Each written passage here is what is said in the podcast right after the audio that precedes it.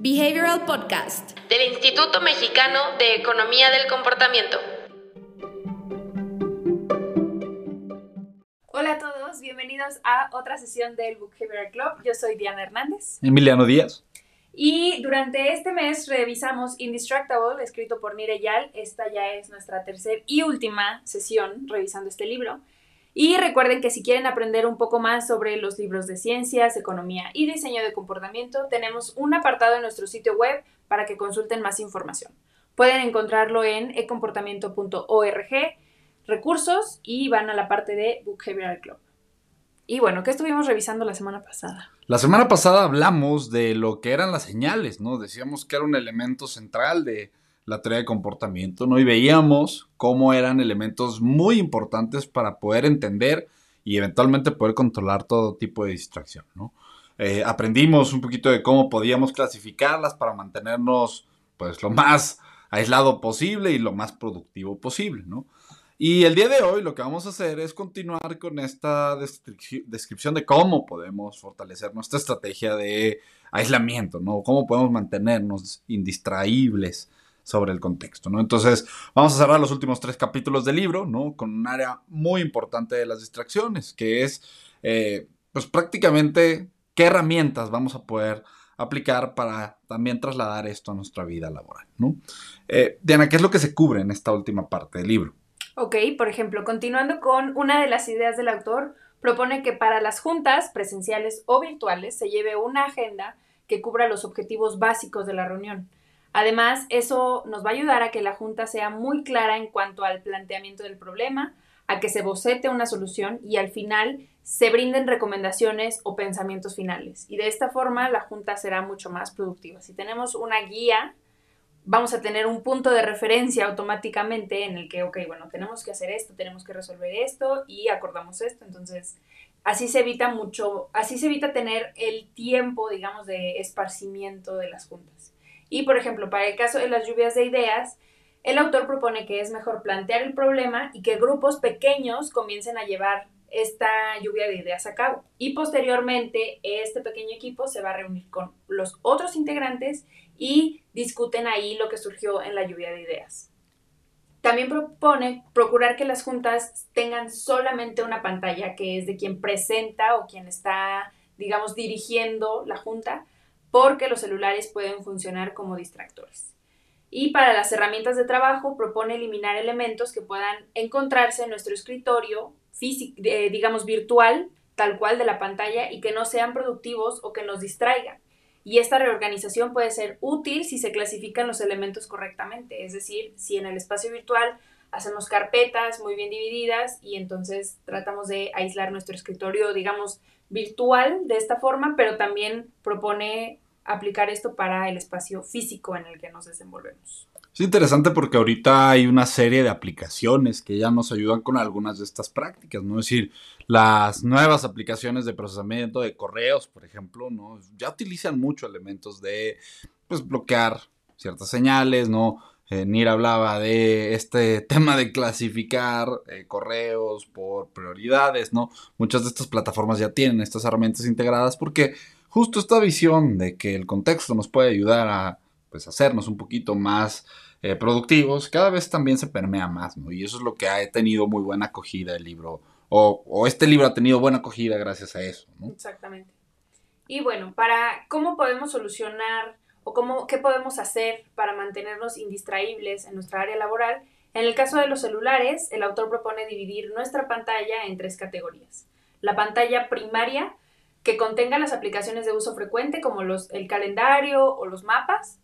La segunda categoría es para aspiraciones, que es lo que nos acerca a lo que queremos lograr, ya sean aplicaciones que nos ayuden y nos apoyen en el ejercicio, actividad física que hagamos, o podcasts y la tercera clasificación que eh, le llama máquina de monedas. Y en esta categoría se encuentran las aplicaciones como Twitter, Facebook, Instagram y etc.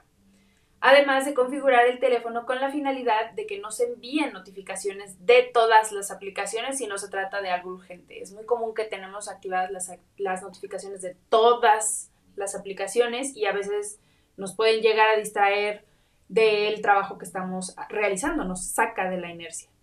Esto es muy importante, ¿no? Porque eh, no podemos asumir que las distracciones son inherentes a la persona, ¿no? O sea, tenemos que considerar que, de nuevo, estas señales, si no las bloqueamos, pues, por más que tratemos nosotros de abstenernos de reaccionar ante ellas, pues el contexto va a estar constantemente tirando agua hasta que se rompa, digamos, la pared, ¿no?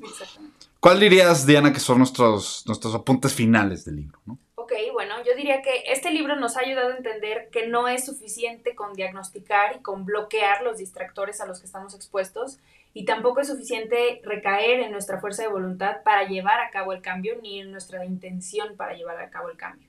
Por eso se proponen los cambios físicos o tangibles, como lo son las restricciones de tiempo en el caso de los celulares, la reestructuración de pantallas, como lo que acabamos de hablar, y los indicadores de momentos exactos en los que se va a atender tareas pendientes, de los que hablábamos también en episodios pasados.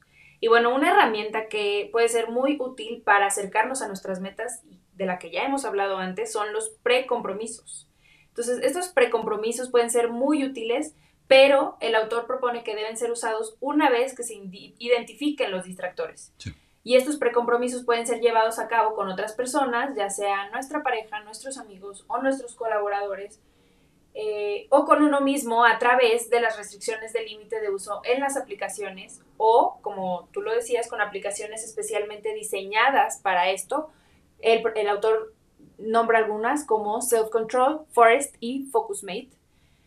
Y pues bueno, muchas veces creo que creemos que la tecnología puede ser la base y el inicio de problemas emocionales para quien las usa, pero debemos considerar que la mayoría de las veces el problema no es el uso excesivo de la tecnología y de dispositivos inteligentes. Más bien el problema puede venir desde la forma en la que organizamos y administramos nuestro tiempo y nuestra atención hacia estas herramientas. Sí, perfecto. No, y de nuevo, ¿cómo estructuramos nosotros nuestro contexto? ¿no? Es decir, eh, prácticamente en los libros que hemos cubierto en situaciones anteriores, vemos mucho la importancia de analizar un contexto, identificar los elementos del contexto que están permitiendo, complicando un comportamiento y insertar. Eh, alguna intervención para poder abordar eso. Estamos hablando exactamente lo mismo, ¿no? La única diferencia es que estamos llevándolo a un plano personal, en donde ya el contexto no es una condición eh, controlada por una empresa, por una política, lo que sea, ¿no? Sino ya es mi día a día, mi, mi escritorio de la oficina, mi computadora, mi teléfono, mis interacciones con todos estos elementos eh, cotidianos, ¿no? Entonces, pues también es muy importante que esto se lleve al plano personal. Justamente eh, ahorita, ¿no? Se está impulsando un evento de hábitos personales aplicados justamente a temas de, eh, pues podríamos decir, eh, apoyo individual o como decimos, este, ayuda...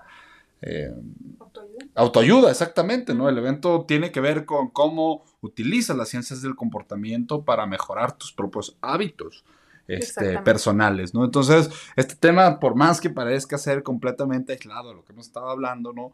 Pues es, un, es una de las aristas que está tomando también como importante eh, pues la aplicación de las ciencias del comportamiento. ¿no? El cambio de comportamiento. ¿no? Exactamente, sí, exactamente. Que, que si lo pensamos al final del día va más en línea quizás de lo que el cambio del comportamiento tenía como imagen hace unos cuantos años, ¿no? Antes de ver esta visión de ir a cambiar comportamientos a través de intervenciones de contexto, ¿no? Exactamente.